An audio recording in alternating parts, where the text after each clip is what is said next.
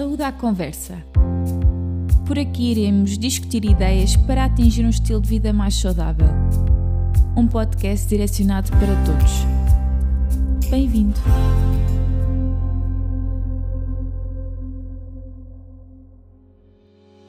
Olá! Hoje vamos desmistificar 5 mitos sobre a alimentação. São eles: a banana engorda, água com limão emagrece, beber água às refeições faz mal, cenoura cozida é mais calórica e beber sumo de fruta é igual a comer uma fruta inteira.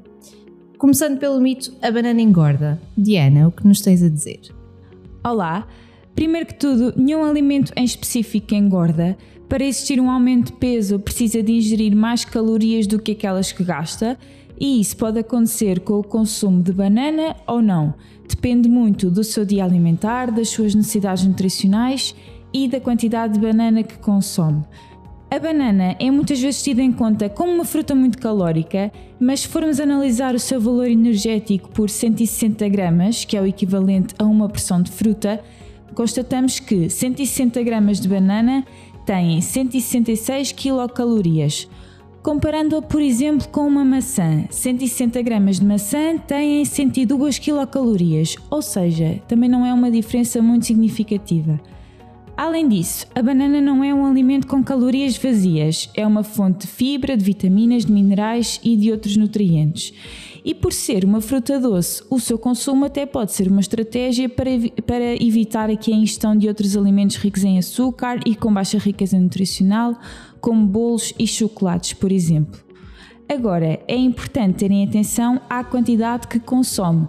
Eh, o peso de uma banana pode variar entre 95 gramas a 220 gramas ou mais, o que significa que as tais 166 quilocalorias que referi podem facilmente passar a 230 quilocalorias e, claro, pode contribuir para o aumento de peso. Por isso, deve tentar não consumir mais de 160 gramas, que é o equivalente a uma porção de fruta, como referi. Idealmente deve de optar pelas bananas da Madeira, que são bananas pequenas e produzidas em Portugal, contribuindo assim para a promoção da economia local e para a redução da pegada ecológica. E passando para a água com limão, a bebida que parece ser milagrosa e que faz bem a tudo e ainda promove o emagrecimento.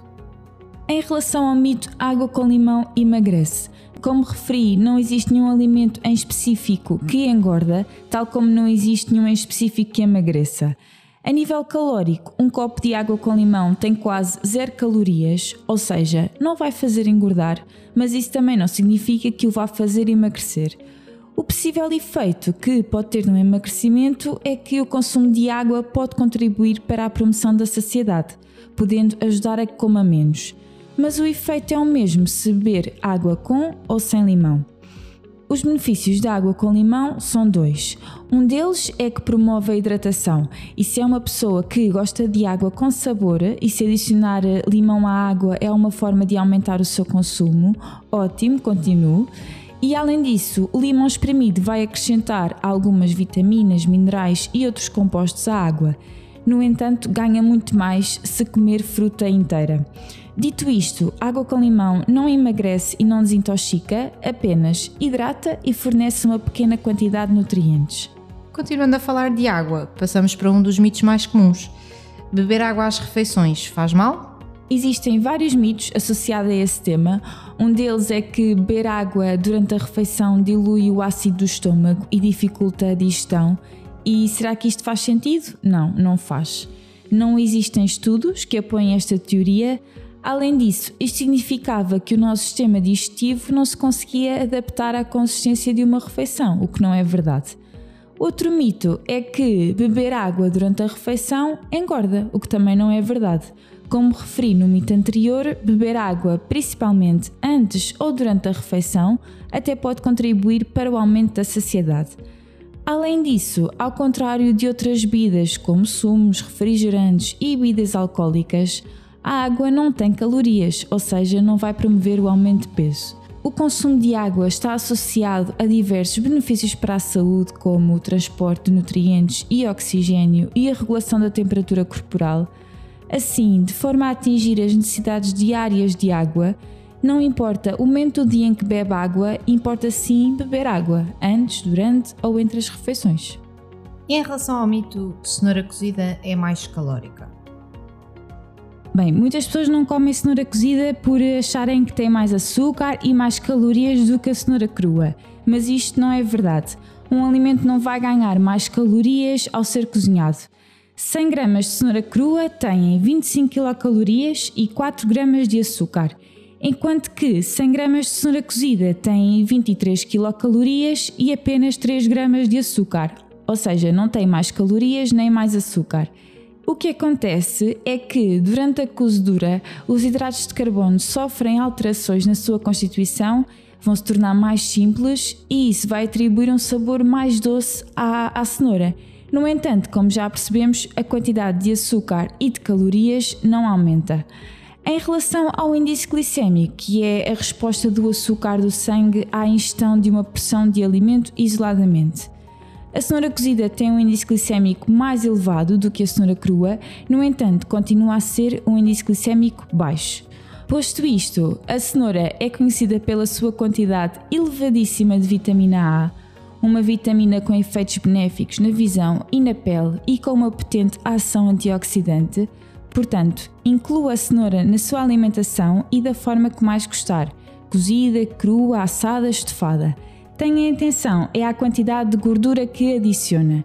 E não esquecer, queques ou bolos de cenoura, esses sim já têm muito açúcar. Passando então para o último mito, beber um sumo de fruta é igual a comer uma fruta inteira?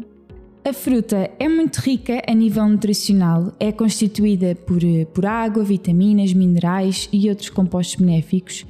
Sabemos que o seu consumo tem muitos benefícios para a saúde e também sabemos que, como perguntou, comer uma peça de fruta inteira não é igual a beber um sumo de fruta.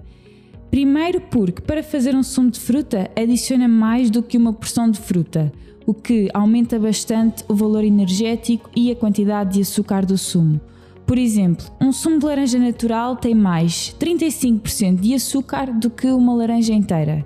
Isto porque, para se fazer um sumo, utiliza-se 3 ou 4 laranjas. Além disso, para fazer um sumo, muitas vezes não utiliza a polpa. E, mesmo adicionando a polpa, a quantidade de, eh, de, fibra de um sumo é menor comparativamente com a fruta inteira. Ao não incluir a polpa, que é onde está grande parte da fibra, a quantidade de fibra daquele sumo será mínima. Por último, por vezes há pessoas que ainda adicionam açúcar no sumo, e se a quantidade de açúcar do sumo já é elevada, se adicionar açúcar, claro que mais elevada vai ficar.